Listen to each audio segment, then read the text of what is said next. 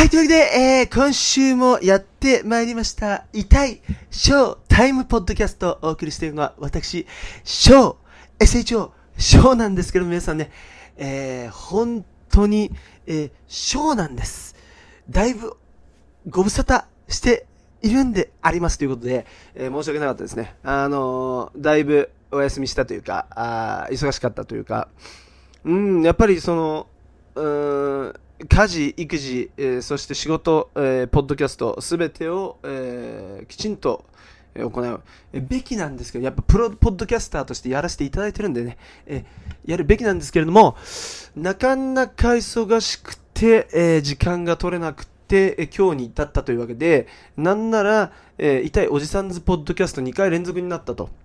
すみません、なんか僕の PC 都合、あ都合っていうか、具合が悪くて、えなんか日時が、日時を自動でネットで設定するにするとなんかバグっちゃうんですよね、今。なんで手動に設定しないとっていうことで今手動で設定してるんですけど、前回のポッドキャストがなんか8月8日にえアップされた、本当は先週だから2月8月22、3日あたりにアップしたはずなんですけど、え8月8日にアップされたことになっちゃって、もう過去分には過去分、過去エピソードみたいになっちゃうんですよね。最新エピソードにならないってことで、まだ聞いていただけてない、あの、リスナーの方も結構いらっしゃるのかなとか思ってて、まあ、せっかく PDR さんと2人撮ったんで聞いていただきたいなってことなんですけど、まあ、えー、今回もね、一人で話すこと結構あるんですよ。結構一人で話すことがあって、まあ、まず最初に言いたいのは、まあ、来週ね、PDR さんがやってくれれば、あの、痛いおじさんズポッドキャストでも言おうとは思ってるんですけど、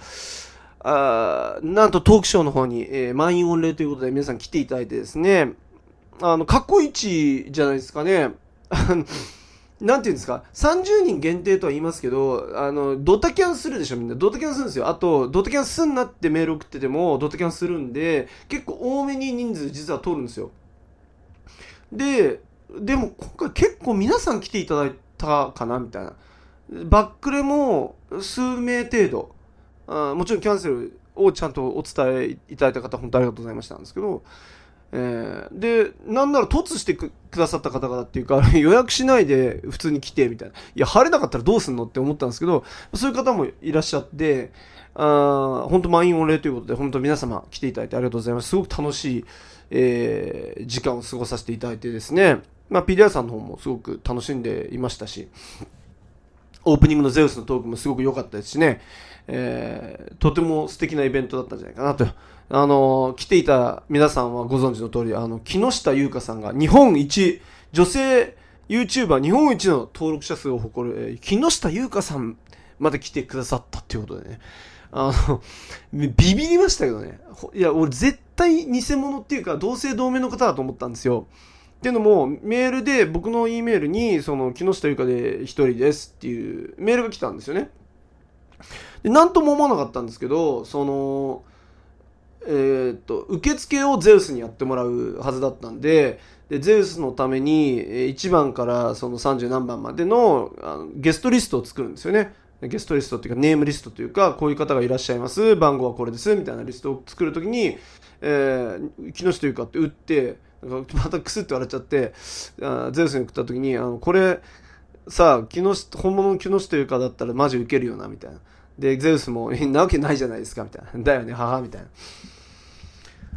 ご本人いらっしゃってびっくりです。なんかすごく PDR さんとも仲いいのは、まあ前から知ってましたそのお二人がね、コラボレーションしたの僕も動画で見てましたし、知ってましたけど、で、でも、でも来るとは、みたいな。いいらしてくださるとはってことで、もう普通ですよ。普通に来て、ちゃんとお金もお支払いいただいて、あの、皆さんと同じように入って、で、もう17番以降だったんで、もう立ち見、でも全然立ち見で。なんか、あの、席が空いてたと分、じゃんけんに、王様じゃんけんに、PDR さんとの王様じゃんけんに勝って、座席には座られてたと思うんですけど、にしてもですよ。ね、PDR さんに行くからちょっとゲストリスト書いといてよ。つったらゲストで入れるものを、じゃないですか。普通に考えて。すごく、なんていうのかな、律儀な方。で、PDR さんとチェキも取って取られて、T シャツまで買っていただいて、なんなん、なんか、要は PDR さんガチ勢っていうか、すごく PDR さんをサポートしてくださるし、したいって思ってくださってる方ということで、そういう好感持てたというか、ね、僕なんて、あの、友達のライブ見に行くのも、行くね、ちょっとリスト載せてくれるみたいに言うんですよ、僕は。なんかこう、なんだろうな、すげえ、こう、器のでかさを感じたというか、でかいのは胃袋だけじゃないぞ、みたいな。器のでかいさ、みたいな。あその後、あの、皆さんでご飯も行ったんですけどね、あの、PDR さん、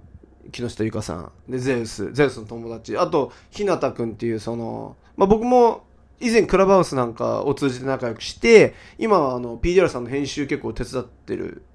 子なんですけど、まあ、ひなたくんとももう数年ぶりに会いまして、みんなで。ご飯食べてすごい楽しかったんですけど、えー、本当に皆様、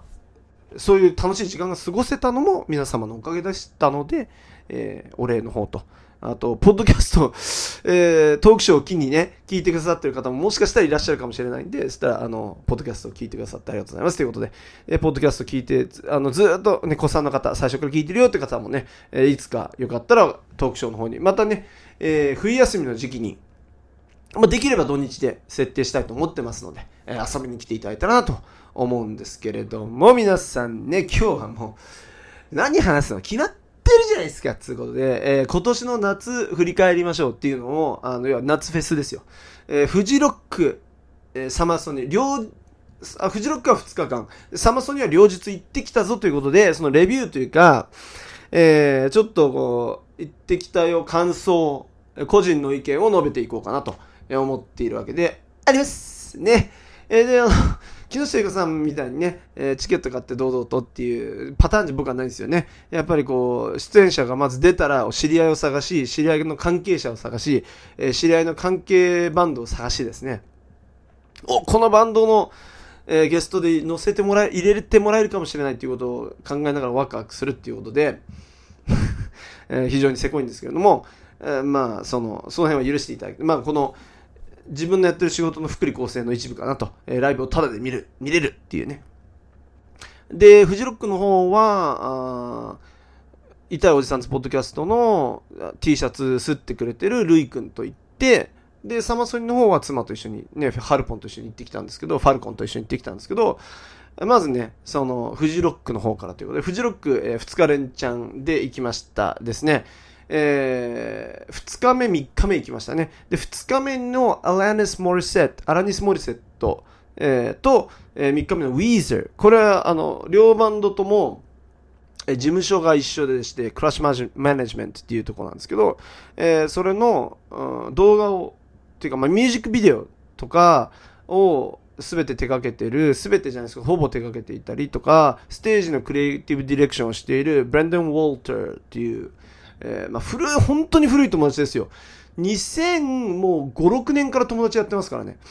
えー、昔ブレ、あの、バレンシアっていう、バレンシアっていうバンドのギター弾いてたんですけど、ブレンダーは。が、あそういうクラッシュマネジメントの、その動画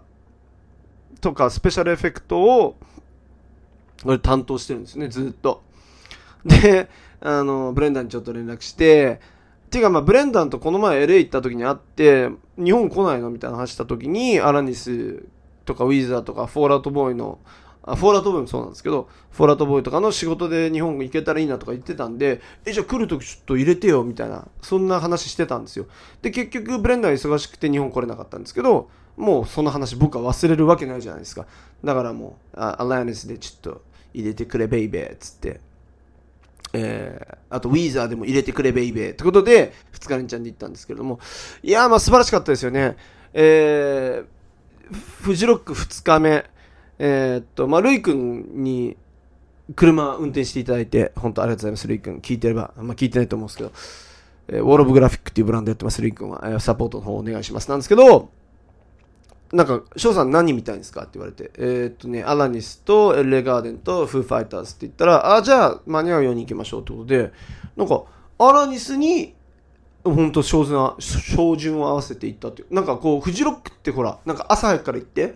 全部見るみたいな。割とそういう僕は、貧乏症なんで、ですけど、ルイ君は割と、あ、じゃあ、え、ルイ君別に見たいもんないの？って聞いて、あ、僕ないんですよね、みたいな。エルレス、エルレさえ見れたらいいんで、みたいな感じだったんで、あ、そう、じゃあ、じゃあ、つって。で、えー、エレガーデン見に、エレガーデン見にじゃない。僕はアラニス・モリセッで、アランス・モーリセッ、えー、フーファイターズ、そしてエルガーデンっていう、まあ、ちょっと順番前後しましたけど、を見に行ったんですよね。まあ、ライネスは本当にその僕インスタにも書いたんですけどもう中学校1年ぐらいから聞いてましたよね1人でもう12年の時一番聞いてたと思うんですけれどもなんだろうもう洋楽って何よくわかんないっていう頃に見つけたそのいとこの CD ラックあさっててであこれちょっと面白そうだなと思って聞いたんだと思うんですよね。いとこがなんかこれいいよって言ってた中に入ってて、アランニスが。で、アランニス・モリセット聞いて、もう、びっくりですよ。なんそれまでこんな音楽聞いたことないんで。で、もうずっとあの、Jack the Little Pill っていうアルバムはもう本当に CD が擦り切れ、盤面が、後ろのね、盤、盤が傷だらけになって音飛びしちゃうぐらい多分聞いてると思うんですよね。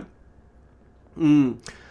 で、まあ3枚目ぐらいまでは普通にどれも、でも聞いてたんですけど、でもやっぱり1枚目にどうしても僕は心打たれるというか、まあやっぱり洋楽というものを知らない、えー、これが洋楽なのかって思うきっかけになった一つのバンドが、まあアラーネスですから、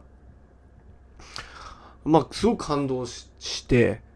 えー、その、当時ね、中学校1年生で J-POP ばっかり聴いてた僕がその洋楽をの登竜門として、まあ、プロジャム、ニルヴァーナと同じ、要は並列で、アライナス・モリセットも聞いて、で、プロジャム、ニルヴァーナっていうのグランジ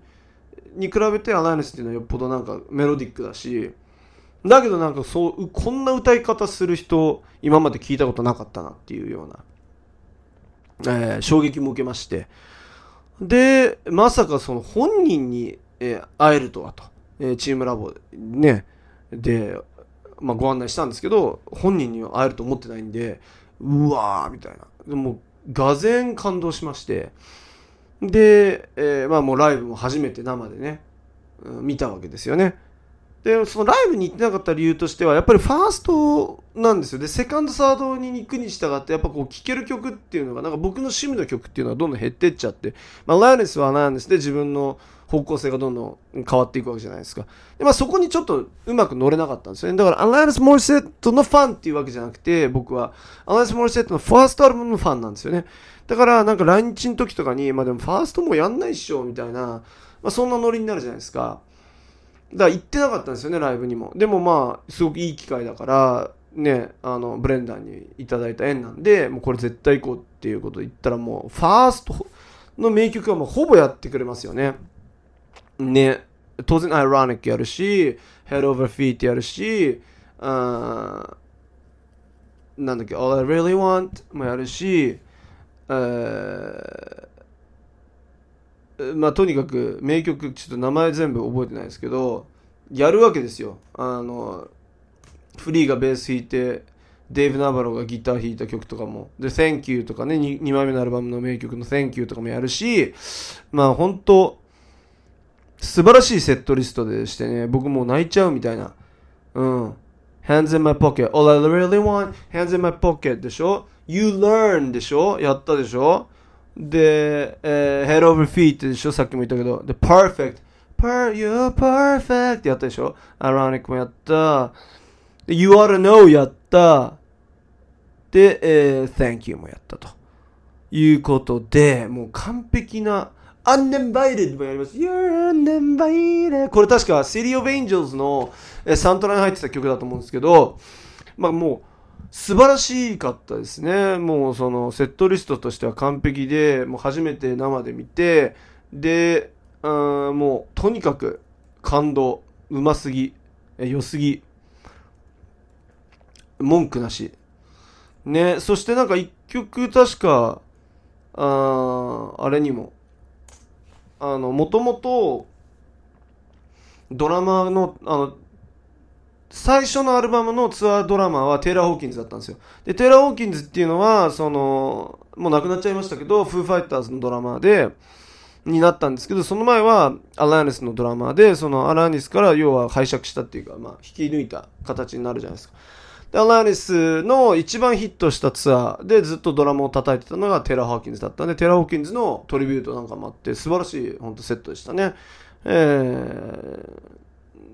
ー、まあ、本人に会ったっていうのも込みで考えると、ちょっとベストアクトだったのかなって、あの、その日のね、思いますけど、で、えー、 ELLEGARDEN が次出てきましたと。で、 ELLEGARDEN は、もう、その、解散、一回解散したじゃないですか、2000、あれ、6年とか？が最後のアルバムで、2008年に解散したんでしたっけ？確か。で、その解散ツアーの、なんか2日やった、確か、新木場でやった方の、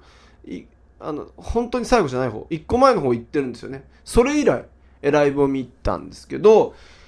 まあ、すごく良かったですよね。でも聴きたい曲も全部やってくれたし、まあ、 Space Sonic、 Supernova あたり聴きたいし、ファイクラッカー、 Salamander、 Missing、 Autumn Songグ、I hate it、ジルバーグやってくれた、スターフィッシュやってくれた、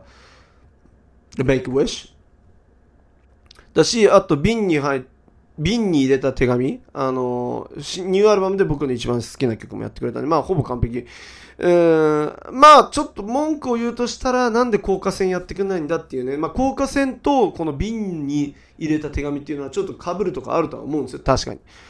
でも、高架線は聞きたかったなーっていうとこで、その、うん、ベストアクトかっていうと、まあ、ちょっとね。でも、やっぱりこう、僕が、あ、英語歌っていいんだ、 Alternative Medicine っていうバンド自分でやってた時に、あ、英語で歌っていいんだって思わせてくれたのは、あの、 ELLEGARDEN なんで、 ELLEGARDEN の、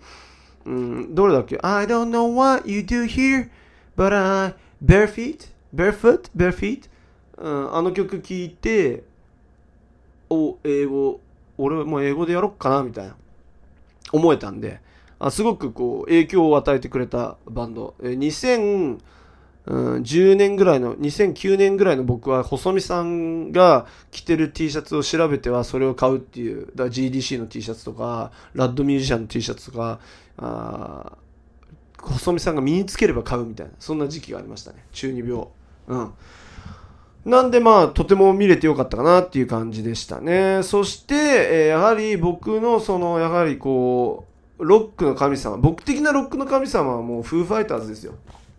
それはそれはもうフーファイターズしか勝たんですよね。今、うん、とにかく今、現在進行形で活動してるロックバンドで、まあ、いろんなロックバンド好きですけど、誰がヒーローですかって言われたらもうこれもう僕は迷わず、フーファイターズって答えるわけですけれども、えー、フーファイターズも前回の来日はあれですよね、サマソニですよね、多分。サマソニ以来の来日だと思う。その前のフジロック、足折ってるフジロックも僕行ってるんですよ。で、サマソニも見に行って、で、今回がその、久々の来日。えー、残念ながら、テイラー・ホーキンズ亡くなってしまいましたけれども、えー、そのテイラー・ホーキンズの、えー、穴を埋めたのが、あジェフでしたっけ？何でしたっけ？ジェジェフだったと思うんですけど、ジェフ、うん、ジェフ・フリースでしたっけ？あのー、なんつうんだっけ？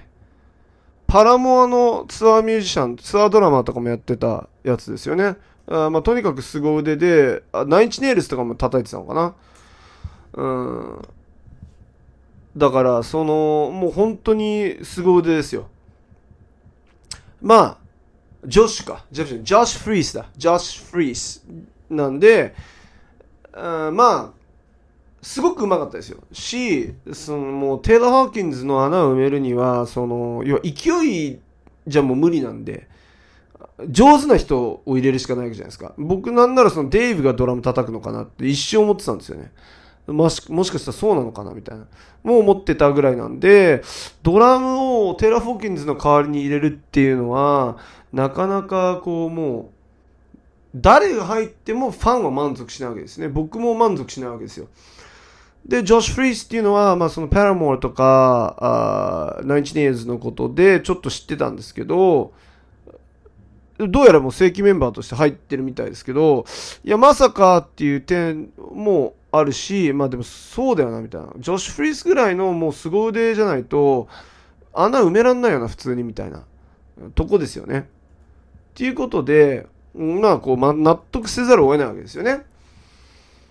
その、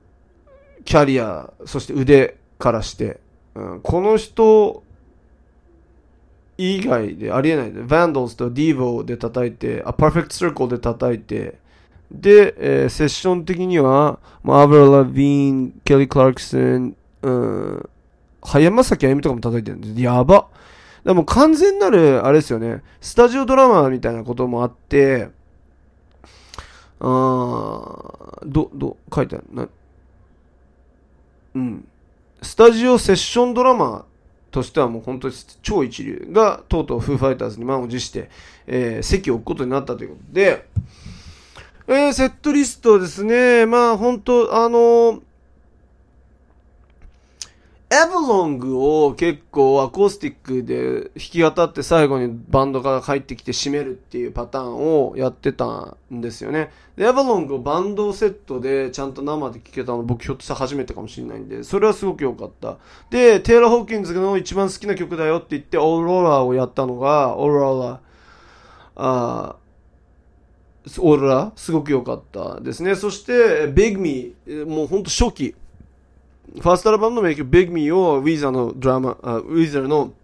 ギタリストのパトリック・ウィルソンと一緒にやったのも、まあ感動的だったし、で、あ、Times Like These ね、よかったね。あとはまあその、シニーデ・オコナーが亡くなって、で、それにさ、彼の女に捧げるためのマンディンカっていう曲をアラーネスとデュエットしたのもまあ良かったとは思うんですけど、まあ、これいつもの、いつものセットリストと言ったらいつものセットリストですけれども、まあ、マイヒーローもやってくれたし、エヴァロングや、さっきみたいに聞けたし、The Best of You、All My Life、The Pretender、この辺のヒット曲、全部やってくれましたから、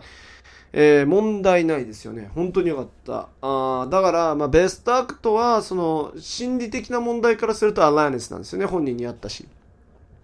一緒に写真も撮ってくれて、すごくいい人だったんですけど、でもやっぱりこう、あショーマンシップで言うと、もうフーファイターズ圧倒的だったかなっていう。まあもちろん、えー、ドラマはテイラー・ホーキンズではなかったので、でいや、うまいんですよね。ジョッシュ・フリースの方がやっぱどう考えても多分うまいとは思うんですよ。であの技技術的なことを言ったら。ただその、テイラー・ホーキンズにしか叩けないドラムが、まあ、ジョシュ・フリースにしか叩けないドラムがあると同じように、テイラー・ホーキンズにしか叩けないドラムが、テイラーっていうのは結構走ったりもするんですけど、だけどその、彼の手癖っていうのがやっぱこうグッとくるみたいな。僕が一番彼の手癖でグッとくるのは、そのフーファイターズのあのサードアルバムの、uh, There's Nothing Left to Lose っていうアルバムがあるんですけど、それの Generator っていう曲があるんですね。Generator にほんテイラー・ホーキンズの良さが僕は全部詰まってると思ってて、今でもその Generator のライブの、しかも当時の、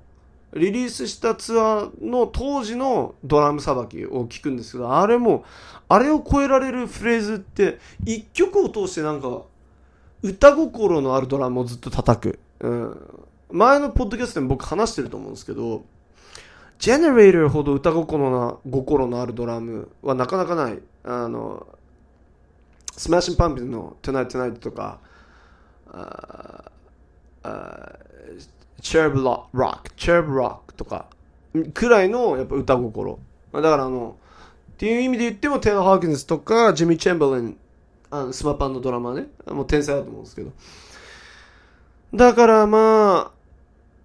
うん、テラーがいないんだなっていう、やっぱ気持ちになっちゃうんで、っていうのも込みでやっぱアラニスの方がいいんだよな。うん。やっぱ、その、き、悲しくなっちゃうんですよね。いや、いいや、あ、やっぱ、フーファイターズっていいな。最高だなって思うのと同時、やっぱヒーローだなって思うのと同時には、でもテイラーはやっぱもういないんだなってやっぱ思っちゃう。うん。ので、ちょっとやっぱこう、おセンチな気持ちになっちゃう。ゾーンっていうね。ゾーンっていうことっすよ。で、えー、その後どう僕らはしたかというとですね、ど、どんな感じになったかというと、次の日、えー、まあ朝から行ってですね、一発目何見たんだっけなスーパービーバー見たのかな？スーパービーバー見たわ。見たわ、スーパービーバー。あのね、思い出し、ち、ちったあ。スーパービーバーはよくわかんないんですけど、正直。あのなんで日本人バンドとかアーティストってこんな、その自分も思ってたんですよね、自分ライブしながら。その MC で演説始めるじゃないですか。でそれも込みでステージングな演出だと思うんですよ。で、日本のリスナーっていうのはそれが好きだっていうのも、まあ、あの、理解してるんですけど、あの、曲間の MC の演説抜いたら、あと2曲できるでってぐらい演説するでしょ。で、それは多分その、僕はフジロックへのアピールだと思ってるんですよ。スマッシュへの。ね。プロモーターに来年も出してくれよ、みたいな。こんなに感動的なステージングしてんだから。まあまあ、そん、いうふうに僕には聞こえるんですよね。少なくとも。なので、あれは好きじゃないですっていう理由でスーパービーバーはなんか、あなんか曲はいい曲もあった。確かに。あ、いいな、この曲って思う曲あったんですけど、なんか全然好きになれないなっていう。で、その後ドミコ見て、ドミ、ドミコかっこいいんですよね。一回、仲いい古着屋さんの、えー、深緑っていう高円寺の古着屋さんの店主の翔吾さんがなんかドミコとすごく親しくして、どうやらドミコのその二人の衣装の、うん、ディレクションとかスタイリングしてるみたいで、で、えー、一回ライブ一緒に代官山の、あれなんだっけ、代官山ユニットか、にご招待いただいて行ったんですよね。それ以来見たんですけど、その時もやべえなと思ったんですよね。なすげえギター弾くじゃん、この人、みたいな。まあ、日本のホワイトストライプスかな、みたいな。で、それぶりだったんですけど、まあ、やっぱ良かったですね。で、やっぱこう、余計な MC ないし、で、ひたすら曲やるし、うん、最高、みたいな。かっけえ、みたいな。で、その後待ちに待った、えー、100 gigs。まあ、素晴らしかったですね。えー、カラオケ、うん、カラオケでね、カラ、フェスでカラオケであんだけ人を盛り上げられるってやっぱすごいなと思って、舐めてんでしょって思うじゃないですか。だって、ね、楽器も持たず、うん、二人で本当トラック流してカラオケするだけで、でもまあ良かったですよ。そういう時代なのかもなって思いましたね。うん、で、その後にユキ見たのかな。うん、ユキも、まあユキ見たっていうかさらっとですよ。ユキはエンタメとしてはもう満点だったんじゃないですかね。素晴らしかったと思いますね。うん。曲ほとんど知らないですけどね。でもこう会場も湧いてたし。で、フジロックってなんかこういいじゃないですか。山だし、影、あの影のあるとこに日陰に座って芝生の上で見れるから、そんな感じで、あもう遠くから見てたんですけど、 YUKI は。うん、確かね、ルイ君は前行って見てたかな。で、その後バッドホップが始まって、うん、まあ興味なかったんですけど、だから移動するみたいな話して、ホワイトステージのあのウィーザー絶対見なきゃいけなかったから、まあ入れてもらったじゃないですか。だけど、その、バッドホップ、バックバンドが金子、あの、ノブアキと、あと、ケンケンが多分やってたのかな、あれ。で、やばいですよ、翔さん、みたいな。金子ノブアキがドラム叩いてます。行くっきゃないっす、つって、ルイ君なんかドーって前走ってっちゃって、マジか、と思って。それでバッドホップ、もう遠くから見てたんですけど、まあ、それも、バッドホップ良かったですね。あの、一曲も知らないんで、その、た、楽しめたかって言われたら、楽しめはしなかったんですけど、その、だけど、まあいいアーティストなんだろうなっていうね。うん。やっぱこう、すごく人々から愛されているバンドとしてす、あの、なんかあれでしょ？解散したんでしょ？解散したけど、解散後に、本当に本当に最後の一回っていうことなんでしょうあれ。まあまあ感動的ですよね。はい。で、なんか金子綾乃をちょっとだけ見て、金子綾乃はもうさっぱりですよ。だからほとんど覚えてもないし、みたいな。うん。うん、でもまあ良かったのかな、みたいな。不思議な音楽を奏でてらっしゃって。で、えー、鳥のウィーザーと。いや、ウィーザーは。あーまあ、この前ちょっと、PDR さんと二人で撮った時も話しましたけど、うーん、アフリカで、SE アフリカで出てくるんですよ。その時点で、あ、もうアフリカやんねえんだ、みたいな。あ、なんかこう、逆に潔いな、みたいな。で、ステージに立った途端、My name is Jonas から始まるから、もう、うわーみたいな。で、僕、ウィーザーも多分見るの初めてで、見たことなかったんですよね。好きなんですよ。好きなんだけど、不思議なもんで、ウィーザーってなんか、ライブに行きたいな、結構アルバム持ってるし、普通にすごい好きなんですけど、ライブ行きたいっていうようなバンドでは、僕の中ではなかったんですけど、めちゃくちゃ良かったですね、普通に。演奏も最高だし、ああ、あの、前も、前、先週のポッドキャストで言いましたけど、えー MC がほぼ日本語だったっていうのも、まあすごく好感持ってるし、うん。もうヒットソング全部やってたよ。あベバリー・ヒルズやってたし、Good Life やってたし、あーあとは Undone the Sweater Song でしょ？Old Girlfriend でしょ？Only in, Only in Dreams やったのビビったよね。Only in Dreams やったのマジでビビった。本当に。いや、まさか、みたいな。うん。で、あの、最初は、レレベルスが弾き語りして、で、バンドが入ってきたのね。で、Only in Dreams ってすごい長いんですよ、アウトロが。だからこれ、結構こう、もう、ライブのエンディングに使うにはぴったりのアルバムなん、アルバムっていうか曲なんですけど、それを、あの、ど真ん中にやってくるってことで、すげえな、みたいな。で、Island in the Sun でしょ ?The Perfect Situation、uh, All My Favorite Songs もやってくれた。精錬層やってくれたし、え、 Hash Pipe。で、えー、サーファックスアメアメリカと Buddy Holly 最後にエンコールでやってくれて、もう、文句ないですよね。ヒット曲全部、ザ・ベストヒットで挑んでくれたウィーザーってことで、あもうこれも感動しましたね。本当に。素晴らしかったなと思ったわけで、え、あります。ということで、フジロック、そんな感じで楽しんで、本当に行ってよかったな。ブレンダン、本当にありがとうございますってことですよね。で、からのサマソニですよ。で、まあ、フジロックはすごく楽しかったんで、じゃあサマソニがそれを超えれるのかっていうことで、サマソニックは、なんか、あの、もう、み、その、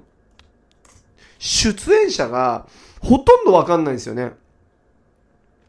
で、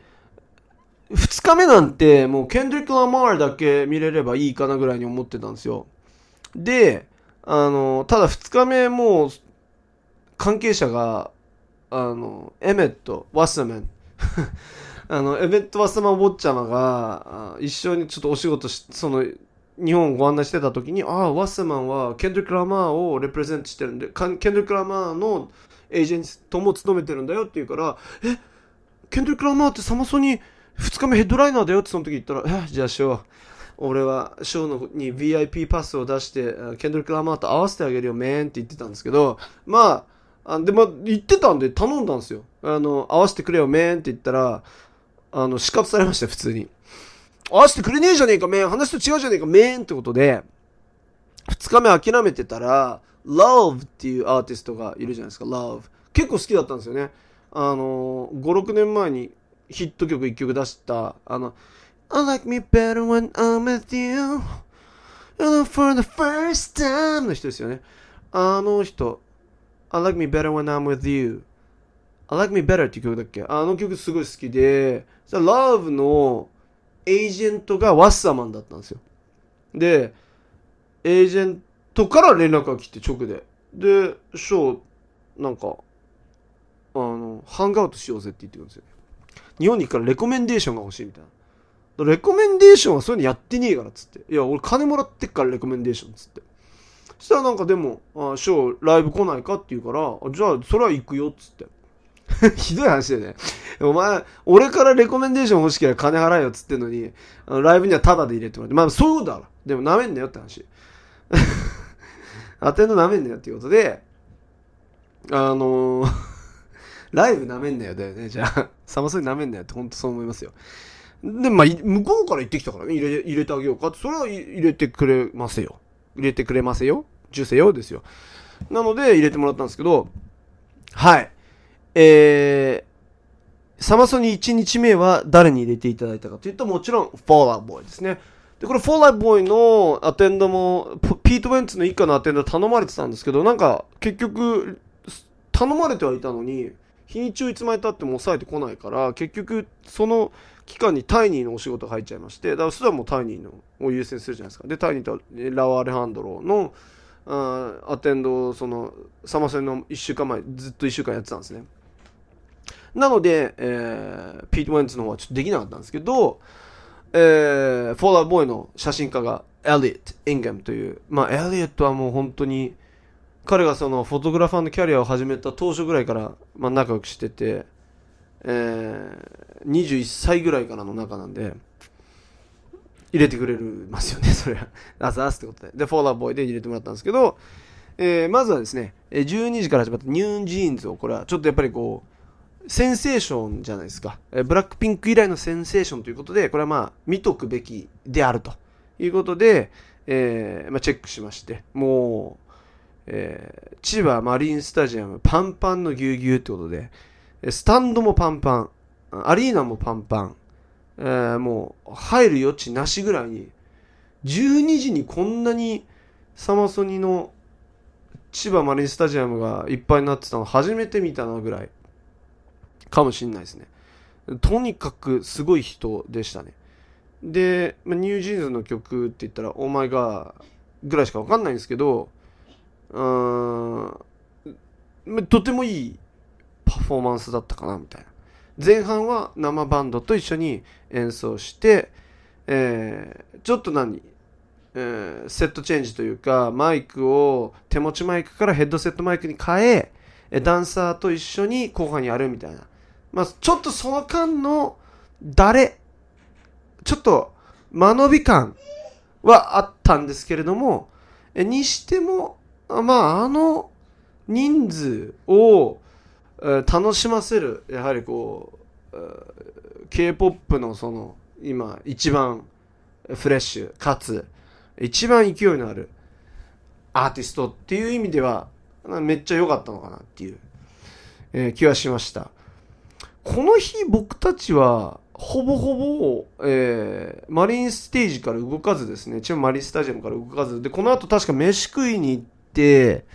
で、 merch を見に行ったんですね、あの、物販。で、物販はやっぱケンドリック・ラマールと、あと、リアム・ギャラガーもちょっと、物販欲しいなと思って、リアムは次の日出るんでしたんですけど、あの、サマソニ行って全、全日程のアーティストが変わるんですよね。両日のにアーティストのグッズが、まあ、1日目から買えるんで、じゃあもう1日目に行って買っちゃえみたいなことで、まあ、12時ぐらい、ね、12時1ぐらいならまだグッズ残ってるのかなと思ったらもう全然大間違いで、えー、ケンドリック・ラマーの T シャツも、あオアシスじゃないや、リアム・ギャラガーの、えー、T シャツももう全部ない。えー、ニュージーンズ、じゃあ、じゃあニュージーンズのちょっと息子の声が多分入ってたら申し訳ないんですけど、えー、まあちょっと、それはしょうがないじゃん。それはしょうがないじゃん。だって家に住んでんだからって話なんですけど、ニュージーンズはなんかね、 merch がなかったんですよね。ちょっとニュージーンズ、なんならニュージーンズの merch ちょっと欲しかったな、みたいな気持ちもあったんですけど、まあないと。いうことで、で、で、そうそうそうそう。で、ニュージーンズから、えー、その、やっぱ merch 探したり昼飯食ったりで、で、次アレクサンドロス見て、えー、アレクサンドロスもあれまたですよ。もうその、ベラベラベラベラ MC が演説なんで、だるっていう。えー、曲もあんま知らないしね、アレクサンドロスは。だから、なんだろうな。スーパービーバー、フジロックのスーパービーバーと比べても、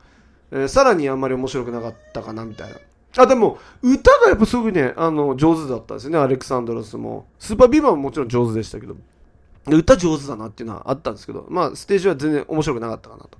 え、トゥードアーシネマクラブをその後見て、トゥードアシネマクラブはあ面白かったです。演奏もすごいいいし、あの、バックドロップの動画もすごくかっこよかったんで、なんか、あステージとしてすぐ完成さされてたなっていう感じがして。っていうのはさ、それで、そうそうそう。で、タイニーの仕事したじゃないですか。で、タイニーの仕事したら、タイニーから、あの、紹介したい人がいるって言われて、カミーロと奥さんのエヴァ・ルーナとイーバと、まあ、その、えー、家族全部紹介されたんですよね。で、家族がみんな、あの、チームラボに来て、タイニーと。で、全員ご招待したんですけど、で、まさかそのカミーロさんが、とか、イーバーの、奥さんがイーバーなんですけど、で、イーバーのお父様がなんかもう、その南米では知らない人はいない大、大、えー、大物歌手と、えー、リカルド・なんちゃら、あのね、もう、最後のこの、ラストネーム読めないリカルドなんとかっておっしゃる方なんですよ。日本でいうとこの矢沢永吉みたいな感じだっていうふうに聞きました。それが正しいかわかんないです。けど、そういうくらいの、要はもう、知らない人はいないと。同世代で、彼の世代で知らない人はもちろんいないし、彼の、要は、子供の世代とか、その、代々代々、えー、孫の世代まで行っても知らない人はいないぐらいの、要はもう、マジ超大物歌手みたいな、の娘の旦那さんがカミーロ。で、髪色もなんかよくわかんないけど、全然知らなかったけど、インスタ調べたら2800万人フォロワー、どどういうことやねんうおおみたいな。で、いろいろ調べてみたら、その、ラウ・アレハンドロとかも一緒に、あの、デュエットしてるし、シャン・メンデスとかともデュエットしてるし、で、なんかタイにも音楽でプロデュースで関わったりしたこともあるみたいで、で、じゃあもうこれカミーロ見るしかないじゃんってことで、カミーロからもその、なんか遠隔アテンドを頼まれまして、要はいろいろ、その、おすすめしたりとか、うん。まあ、箱根京都とか行くからじゃあ行くべきとこ教えてくれとかレストラン全部押さえてくれとかあ車用意してくれとかそういうのをまあやるわけですよね、えー、そういうのをやらせていただいたんでじゃあちょっとステージもちょっと見なきゃということで見たらもうこれはもうめちゃくちゃハッピーななんなんていうんですかラテンポップなんでしょうねあれは。レゲトンとはまた全然違ってバンドでえー、でもやってる音楽がすごい非常にポップ聴きやすくてサビもキャッチーで。でなどうやらあの今年のビーチステージは星野源さんがキュレーションしてたみたいなんですけど星野源がなんかめちゃくちゃ好き？かなんかであのわざわざカミーロの前に、えー、星野源が出てきて説明してましたカミーロは。世界的大スターなんだっつって。なんでまあそういうことなんでしょうね。で、世界的大スターで、うん、とても良かったですね。で、それ見た後に、フォーラーボーイに移り、で、フォーラーボーイをもう、もう、噛み締めましたよね。あの、ヒット曲連発でもう、あなんていうのかな。ベストヒットでももう、だから、フジロックのフーファイターズと同じようなセットリストでしたね。もうかましてくれたというか。まさかあのグランドセフトオールムをやってくれると思わなかったし。でグランドセフトオールムやった時にあのこの曲は 20, 20歳なんだって言われてでもうハッとするわけですね僕も。うわやばみたいな。俺もじじいになるわけやんと。青春してたやん。グランドセフトオールムの時みたいな。はいはいはい。まあ、あの、ニューアルバムの Love from the Other Side から始まったんですけど、まあ、Sugar We're Going Down, Uma Thurman, A Little、uh, 16 Candles でしょ、uh, Grand Theft Autumn でしょ？Thriller。Thriller やると思わなかったよ。Thriller が一番テンション上がったかもね。やると思ってなかったから。Thriller はちゃんとあの Jay-Z のあのスピーチのイントロから始まって、そしてあのギター、ディリリリン、ディリディリリリンってこう、ギターのイントロ鳴った時に、うーわ、これ来たわと。これ、ルイ君と一緒に見てたんですけど、もうリー君と二人で、これは、アリーナに、スタンドで見ない方が良かったね。アリーナで見ればよかったねっていうぐらい。で、そういうのシーンやって、ダンスダンスやって、うん、あとは、まあ、Thanks for the memories とか、この辺あんま好きじゃないんですよ、僕実は。で、まあまあ最後。だからこの、後半ちょっと誰で、Immortals 好きじゃないし、My song knows what you did in the dark もあんま好きじゃないし、Thanks for memories 好きじゃない、Centuries も好きじゃないんですよ。でこの11曲目から14曲目全部好きじゃなかったんで、この辺はなんかちょっとこう、僕的には、あれなんで、下げだったんですけど、まあ最後にもちろんね、Saturday。まあこれはもう鉄板ですよね。Saturday で終わんない日はないんでしょ？それが、え、Monday であろうか、え、Friday であろうが、え、Saturday で、え、Fallout Boy が終わんない日はないわけですよ。というで最後の、え、Saturday で、まあ、まあ来たーっていうことですよね。なあ、もう大満足して。で、でですよ。で、皆さんやっぱりここ、ね、夜遊びを見ずに終わるわけにはいかないというか、ブラーはやっぱり僕はそのオアシス派なんで別に全然見る気もしないと。で YOASOBI 見なきゃじゃんつって、えー、飯を食いに、えー、まあ、幕張メッセに行きまして、夜飯食った後に、えー、そろそろ夜遊び、夜遊びは絶対入場規制になるなと思ってたんで、早めに行こうと思ったら、ナイル・ホーランがまだやってるんですよね。このワンダイレクションの人なんでしょ？ナイル・ホーランがまだやってるんで、え、これさ、夜遊び間に合うのかなみたいな。だって8時25分が夜遊びで、今8時だよ、みたいな。もう終わってるべきじゃないと思ったら、なんかナイオ・ホーランが機材トラブルで演奏が遅れたんですって、開始が。で、なんかこう、ってことは夜遊び押すんだみたいになって、で、えー、夫婦二人で来てるってことは皆さんどういうことかっていうと、息子を両親に預けてるんですよね。で、これもう朝っぱらから息子を預けてるわけですよ。で、これはどう考えても、夜遊び最後まで見て、で、夜遊び終わったら大量の人が出て、流れて、大量の人混みに飲まれ、えー、帰るのが、あ日付またぎ、えーもう息子も、えー僕の両親も疲弊してるってことになったらちょっとさすがに申し訳ないなっていう気持ちにもなったんで。じゃあ夜遊びはその夜にかけるまあ夜遊びはその妻がとても好きなんですね。ファルコンさんがとても好きなんで、えー夜あの夜にかけるとアイドル見たら帰ろうみたいな。でもこれどっちかだろうと思ってアイドルを一発目にやったら夜をかけるを一番最後にやるだろうし夜にかけるを一番最初にやったらアイドルを一番最後にやるだろうって思うわけですよ。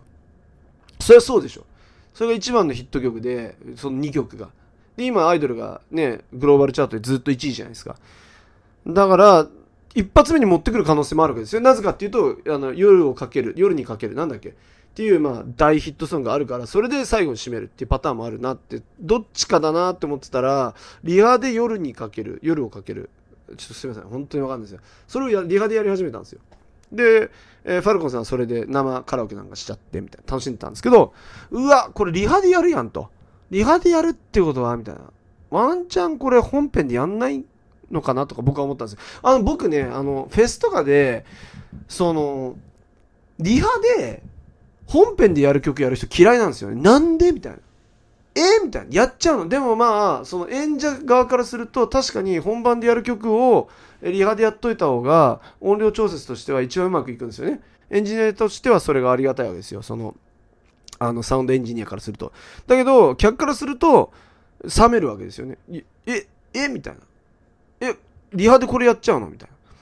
だ結局一発目に夜をかける。夜にかける。ややったんですよね。ということはですよ。あこれアイドルは最後やんと。曲的に。もう絶対に。でこれ最後に言ったらもう無理やんと。死亡やんと。いうことでじゃああもうこれ途中で帰った方がいいよかろうと。いうことで45曲ぐらい聴いて、えー、夜遊びは帰ったんですけど夜遊びは良かったですね。あのボーカルの子の名前もわかんないんですけどうーんパフォーマンスなんかステージのいでたちもかっこいいしその MC もそのアレクサンドロスとかスーパービーバーみたいな演説まあちょっとさちょっとね演説始めたんで帰ったんですよね正直。ちょっと演説始めたんですけどでもそれも演説始めるまでの流れはすごく良かったんであ好印象。で演説も途中で聞くのやめて帰ったんで、まあ、演説しなかったと思えば あとてもいいステージングだったかなみたいな。キーボードの人もねなんかあのウェイウェイ系で。まあちょっと勘に触ったけどね。キーボードの方はちょっと勘に触ったけど。まあまあまあ。でもまあ今の大スターですからね。で作曲家としても素晴らしい方だと思うんで、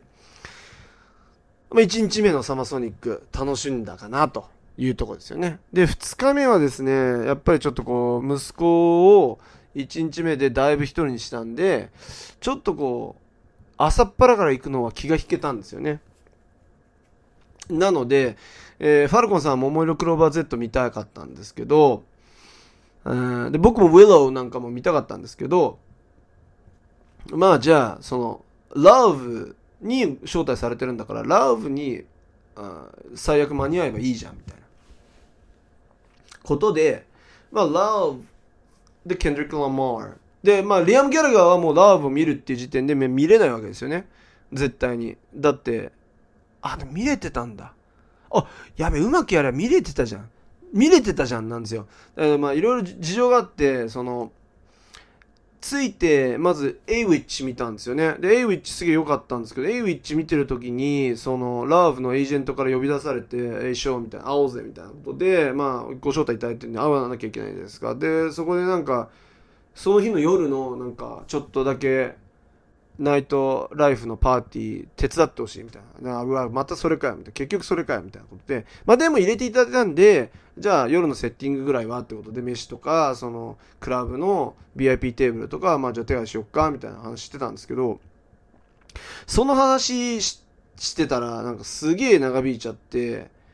そうだわ。だから、エイウィッチ見た後、速攻幕張メッセージじゃなくて、幕張メッセ出て、えーマリンスタジアム行けばリアム見れてたんじゃん。でもそれが無理だったんですよ。で、愛の君を笑えばを外でちょっと漏れ聞いて、聞いて、何したんだっけ？で、飯食って、ラーブ見て、ラーブ見てたら、はと、やべえ、これケンドリック・ラマー間に合わねえじゃんってなって、で、ラーブの I like me better when I'm with you. を全く聴けず、てかラーブの知ってる曲多分ほとんど聴けず、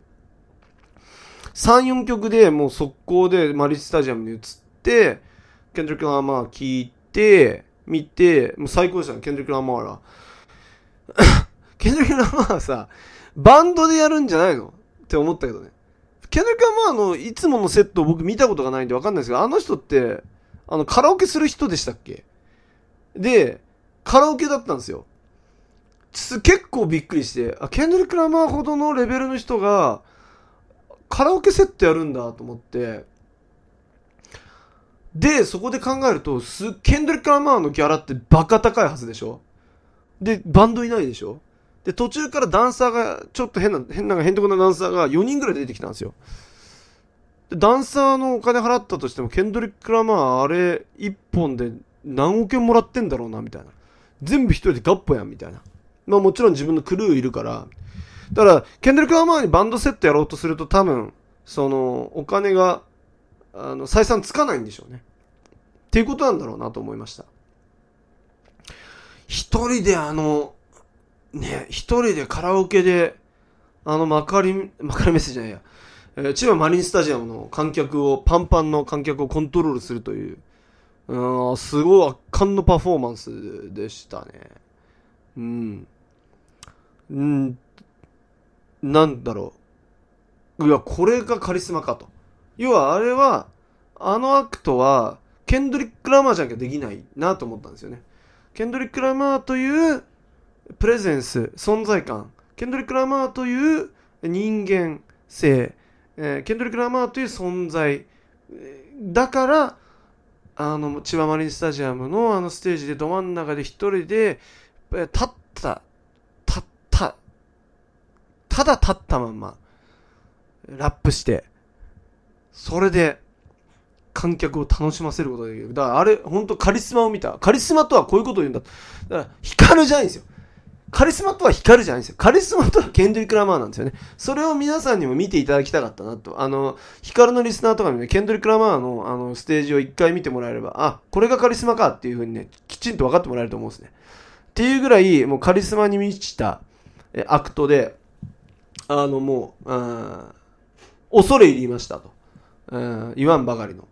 で、これもやっぱりこう、最後まで見ると、えー、どうしても、どうやっても、どう考えても帰れないなと。いうのがもう容易に想像できましたんで、もうね、えー、繁忙を聞いて、えー、sit down, be humble と、え、言われまして、えー、ケンドリックさんの方から、あ、もう帰りましょうと。あの、だ、あの、繁忙聞いたら、あ、もうよかったじゃん、つって満足じゃんって。DNA も聞けたしと、えー、いうことで、えー、早々に切り上げまして、で、えー、まあ楽しかったなということで、もう、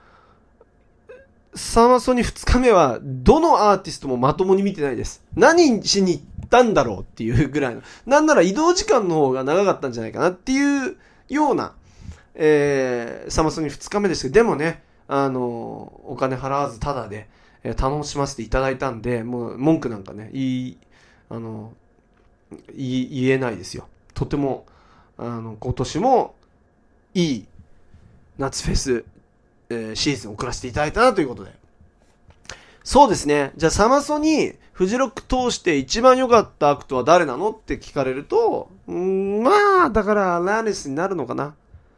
アラニスかフーファイターズっていうことになりますね。やっぱり今年は、えー、フフジロックのアクトがサマソニーを上回ったかなっていう気がしました。あ、でも、サマソニーのカミーロはすごい良かったのが何かっていうと、なんかカミーロは、僕一曲、その、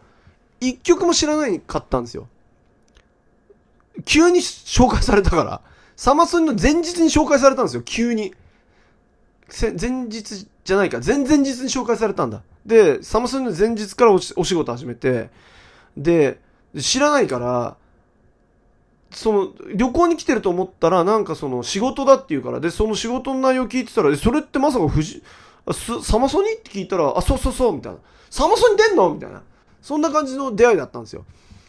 だから予習も何もなかったしだけどそのねカミーロのバンドすごいいいのがなんだろう音楽楽しんでやってますみたいなのがもうハッピーなんですよねカミーロもハッピー。カミーロのバンドもハッピーで、カミーロの奥さんのイーヴァが2曲歌うんですけど、イーヴァももうみんなハッピーなんですよ。音楽とはこういうものだっていうか、なんかこう、終始楽しそうにやってる。まあ、楽しそうっていうか楽しくやってるんですよね。それをね、見て、なんか、ああ、いいね。こんな大物が、こんなに楽しそうに音楽やるんだっていうことで、やっぱね、演奏者が楽しそうにしてると、こリスナーも楽しいわけですよ。ってことで、幸せな時間だったの。だからカミーロ、あの、サマソニー全体で言うとカミーロがベストアクトですかね。ふ、あの、フォールアウトボーイは、終盤だれたんで、僕の中で。終盤、知らねえ曲、知らねえっていうか、知ってるんですけど、好きじゃねえ曲ばっかやられたんで、ちょっと、あの、ムスッとしたぞ、僕はっていうことで。そうっすね。でしたえー、ありがとうございました。ということで、皆さん、えー、お便りのコーナー、行きたいと思いまーすえー、ATSH さん、アツさんですかね。で、投票数少な。今までのアンケートを見る限り、翔さん、インフルエンサー的には向いてないと思いますから、えー、語学を使った仕事1本でし良い、弟子良いんじゃないんですか？あちょっと5時ですね。よくわかんない。で良いんじゃないですかってことかな。正直、PDR さんの紐ですよ。お前性格悪いな。いちいちこんなこと送ってくると。でもお前は、えー、俺のソロの、えー、ポッドキャストを聞き、こ時間を使い、えー、俺の、えー、投票数をチェックし、さらに書き込みまでしてる、愛してるぜ。ATSH さん。えー、次行きます。いつも聞か、えー、これ、なんだろう、アンダーバーがずーっと書いてある方です。なので、その、ラジオネームわかんないです。いつも聞かせていただいてます。ラモーンズのロッコライブというアルバムで、お二人にラモーンズ超イントロ